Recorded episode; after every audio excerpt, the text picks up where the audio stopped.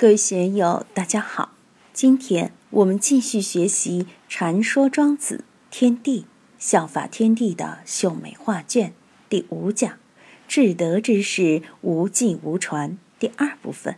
让我们一起来听听冯学成先生的解读。而皆尽其独志，这个就很重要了，非常重要。什么叫独志？三百六十行，行行出状元。我们每个人都要发挥自己的爱好特长。所谓以己养养鸟也，不如以鸟养鸟也。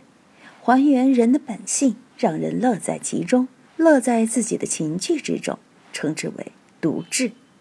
若性之自为，这个独志并不是你强加给他的。现在有些家长让自己的小孩学钢琴、学美术、学奥数，有些小孩并不喜欢。有些小孩天生就喜欢，喜欢的你就让他去，不喜欢的你何必强求呢？我们要注意的是性质自为和独智的关系。社会往往是强制的，比如说我们的九年制义务教育，把所有的娃娃都赶去用一个模具教住。中国有一千万的儿童，这一千万都是一个模具。有一亿个儿童还是同一个模具，这个模具所陶铸出来的人，千人一面，万人一面。用庄子的观点来看，这种教育肯定是失败的。为什么呢？你不能自为。什么是自为？本着自己的天性，愿干什么就干什么。当然，也不是胡作非为、作奸犯科，不是那个意思。就让他根据自己的特长。喜欢工科就玩工科，喜欢文科就玩文科，喜欢艺术就玩艺术，喜欢体育就玩体育，喜欢搞发明就去搞发明。人与人不一样嘛，中国那么多人，怎么能用一种模式去教育呢？非得按照 A B C D 那样去做，多机械呀！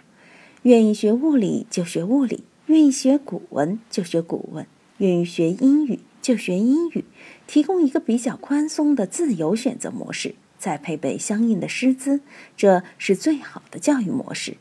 当然，基础教育需不需要呢？当然需要。大家在社会上生活，语言关要过。大家都是中国人，要会说中国话，会看中国字。你没有这个能力，怎么在社会上交流呢？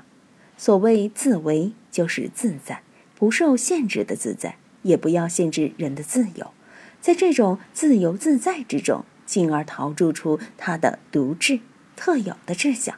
他应该有他特有的志向，通过教化达到这样的境界。而民不知其所由然，这就了不得了。他把整个社会调理得风调雨顺，却并不大张旗鼓地宣传自己的英明伟大，就像原始生态一样。该长乔木的就长乔木，该长灌木的就长灌木，该长草的就长草。这个山林里有什么动物就生什么动物，有什么就生长什么，提供一个适合于所有居民、一切众生的生存环境。这个环境又非人为，大家在其中各自得到了发展，又不觉得上面有个天王老子在那里指挥安排。所以悠然而不知其所以然。季车继续说：“若然者，其兄尧舜之教民，民信然地之在。这个兄就是效仿。尧舜被称之为老大。如果教化达到这种不见其迹的境界，就用不着去效仿尧舜那一套，已经是民信然地之在。民信就是推崇敬重之意。”这句话的意思是：何必推崇尧帝而甘拜下风呢？庄子说：“是其臣寇比康，将有陶铸尧舜者也。”我搓点儿身上的尘垢出来，就可以喂饱尧舜这两个人；用点康壳喂一喂人，就可以培养出一批尧舜之君来。所以民信然地之在，何必去遵从他呢？尧舜只有给你当弟弟的份儿，没有当哥哥的份儿。他只有向你学习，你何必向他学习呢？与同乎德而心居矣。真正的圣人就该让老百姓生活在道之中而心安理得，这样的境界是理想中的境界。尧舜时期是不是这样呢？我们也不知道。只是儒家经典里有对尧舜的歌颂，但他们具体有什么作为，不知道。只有汉代文景之治有点这种味道。司马迁的《货殖列传》所讲到的有点这个味道，但是不是完全是这个味道呢？也不是。反过来看，美国的教育确实有点这个感觉，但也不完全是，还是人为的迹象重。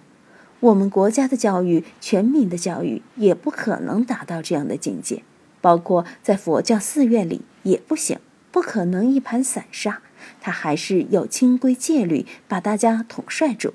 你不遵从，对不起，签单，把你的袈裟给你脱了，让你走远点儿，你不再是一个合格的比丘了。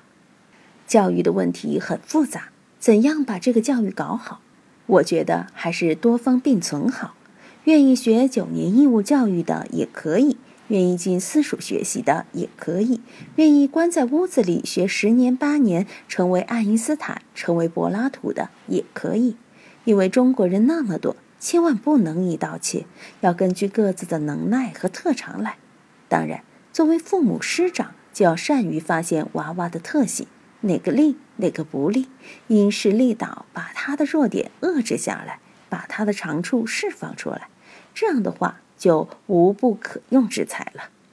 当年唐太宗请封德仪帮着招贤，对他说：“现在朝廷里面有些人看着不顺眼，你帮我招些贤能的人。”把朝廷给支撑起来。过了半年，封德仪没有给他推荐一位人才，唐太宗就问：“我交给你的任务完成的如何？”老封就说：“哎呀，陛下，不是我不尽力，招贤告示贴了不少，来应聘的人也不少，公务员考试考了一次又一次，千千万万的人来，我就没有看到一个贤能的人，一个能人也没有。”唐太宗当时就发脾气了。你这样哪是招贤才？你是污天下英雄啊！你看这个房子有各种构件，该做顶梁柱的就做顶梁柱，该做瓦的就做瓦，该做砖的就做砖，该是泥墙的就做泥墙，该做地板的就做地板，该做家具的就做家具。只要你把它们的作用掌握好了，天下无余才，没有哪样不可用。用这几十年的话来说。甘当齿轮和螺丝钉，螺丝钉你用好了也是对的嘛？你怎么诽谤天下没有人才，诽谤我大唐没有人才呢？你太不对了。所以我们看这一段，关键是举灭其贼心而皆尽其独志，若性之自为而民不知其所由然，这是核心的核心。我们自己料理自己。或者料理我们的下一代，都应该以此作为最高境界来加以用心，使自己性之自为，不是虚伪，不是藏自己、闷自己、装模作样的玩一通，要彻底的放松放下，让自己的光辉释放出来。当然，阴暗面就不行，要摇荡民心，洗涤民心，要激励民智，使之成教一俗。今天就读到这里，欢迎大家在评论中分享所思所得。